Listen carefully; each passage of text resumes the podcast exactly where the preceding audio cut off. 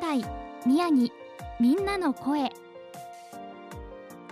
仙台宮城にお住まいの皆さんのお仕事や日頃の活動また東日本大震災からの歩みやそれぞれの地域への思いをお届けします。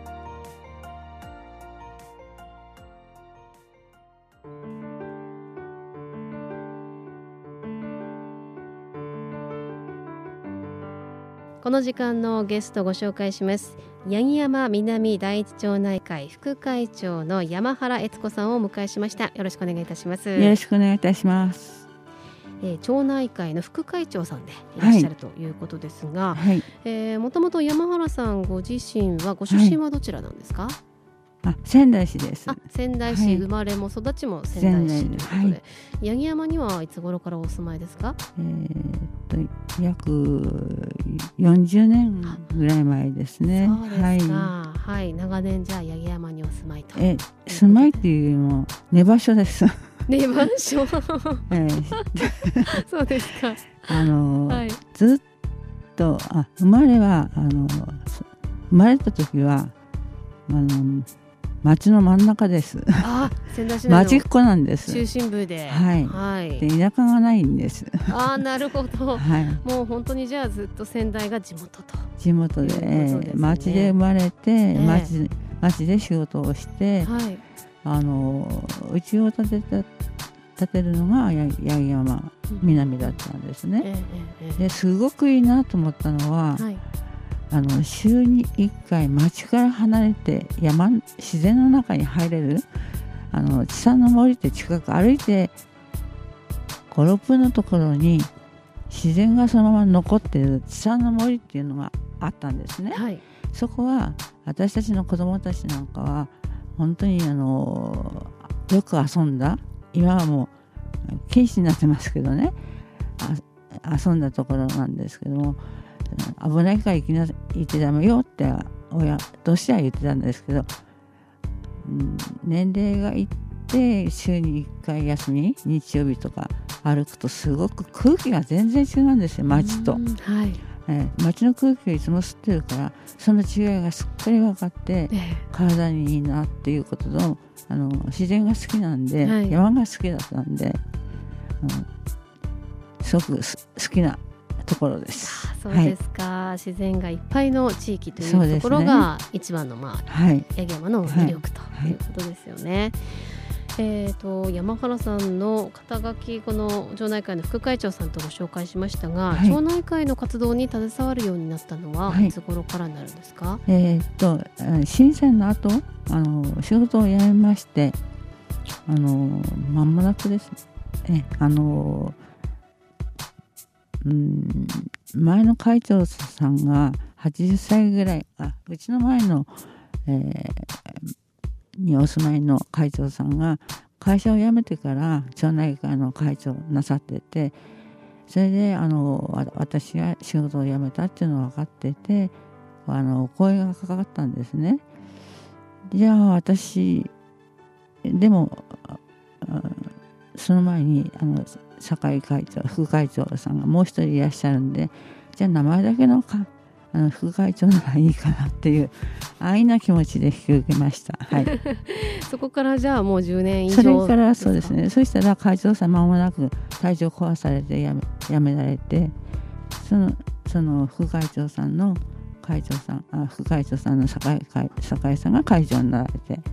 今2人で頑張ってますけども。はい、はいそれまではあのお仕事をされている間は、ええ、町内会の活動というのは特に携わってはこられなかったんですか？特にないです。あの当番の班長はやりましたけど。そうですか、はい、その携わるようになってどんなことを感じていらっしゃいますか？携わってですか？どっちかというと町の生活が長かったし時間も長かったしあのですから町っ子だしその町の雰囲気と環境とやはり団地のあの空気の違いとかいうその温度差は感じましたね。えただほほとんど仕事をやってましたから私にとっては寝る場所 でした。あだからそれだけ本当に普段の活動というかそのお仕事が忙しくて、はい。はい、そのまあ寝に帰る場所であったという印象だったんですね。そうですね、はい子供たちも早く育ったんですよね、はい、うちうちを出たんで、はい、夫と2人だったんですけど、なおさら 強く感じました、ね、はい、そうですか、はい、じゃあでもね時間がゆっくり過ぎるようなあの、はい、状況になりましたか？じゃあそのお仕事を辞められてからは。えー、なんか慌ただしい。気が付いたら10年経って、うん、まあいろんなじいろんなことがあったなと、うん、それであの震災のあ宮城県沖もそうなんですけども震災の経験はあのビルの中であのの経験なんでその時はやはりこう宮城県沖が一番印象深かったですね。宮城県沖地震、はい、昭和53年の宮城県沖地震ですね。はい、はい、そちらの方がもう娘娘が2歳の頃かな、はい、それで預けてで仕事してましたから、えー、それも心配でしたけどその揺れ方が合意上でしたよね震度5ですかね。でまあ黙ってみてたらあのビルの中の事務所が荷物が上からガラガラっと降りてきてあこれは危ないかなと思って机の下に潜潜り潜りましょうとあの他のスタッフに潜ってもしかすると出られなくなるとまずいなって。あの4階だったんで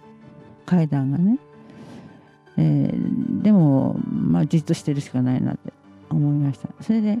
泊まってからすぐ電話を入れて、まあ、娘のとことかあとは会社関係の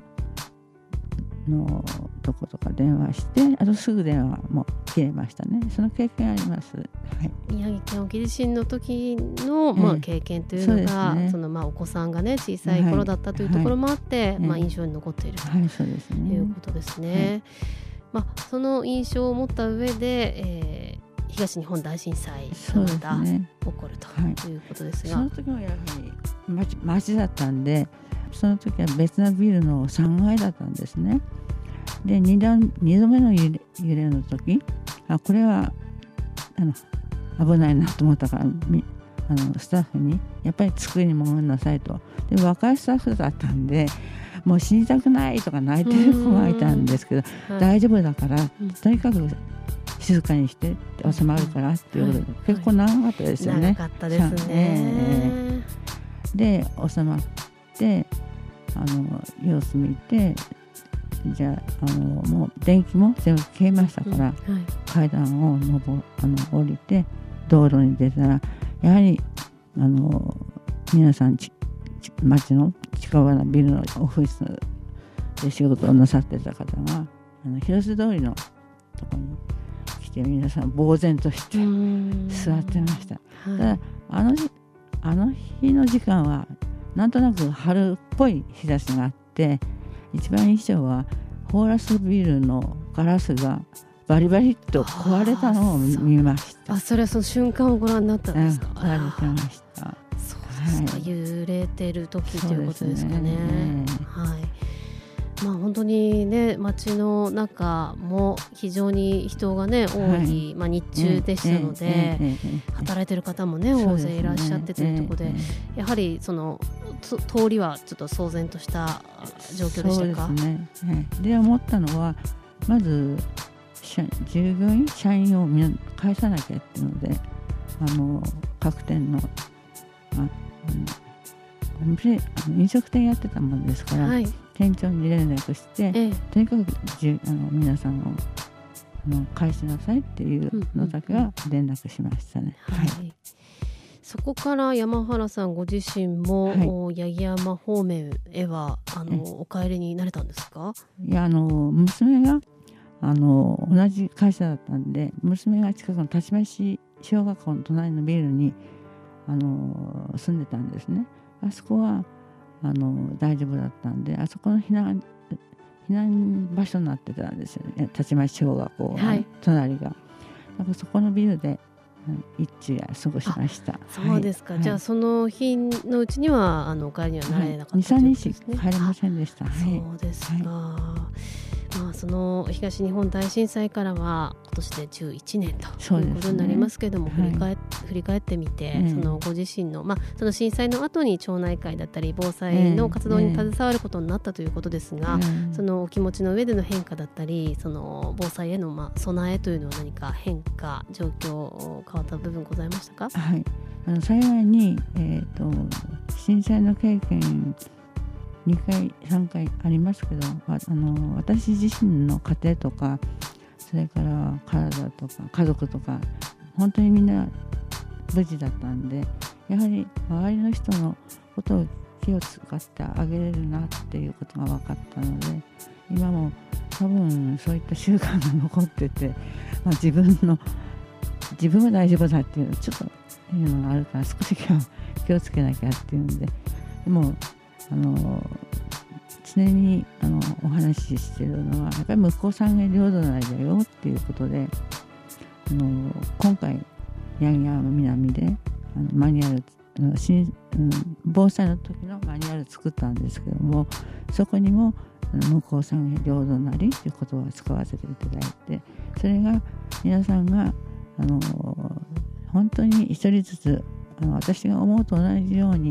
皆さんがそう思っていただいたらいいかなって思ってます。はい。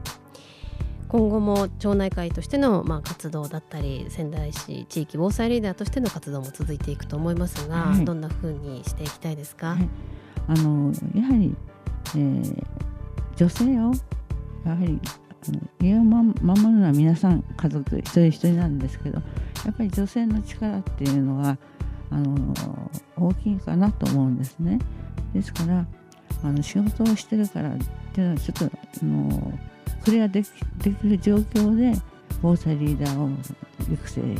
できたらなっていうのは私の願いです。はい。はい、今後もまあ若い世代にその SBL としてのバトンをつないでいきたいということですね。はい、はい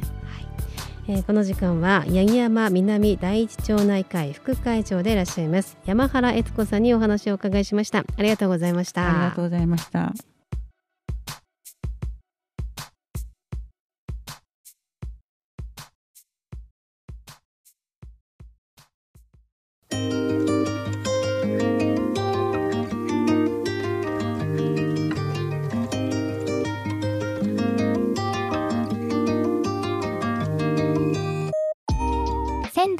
宮城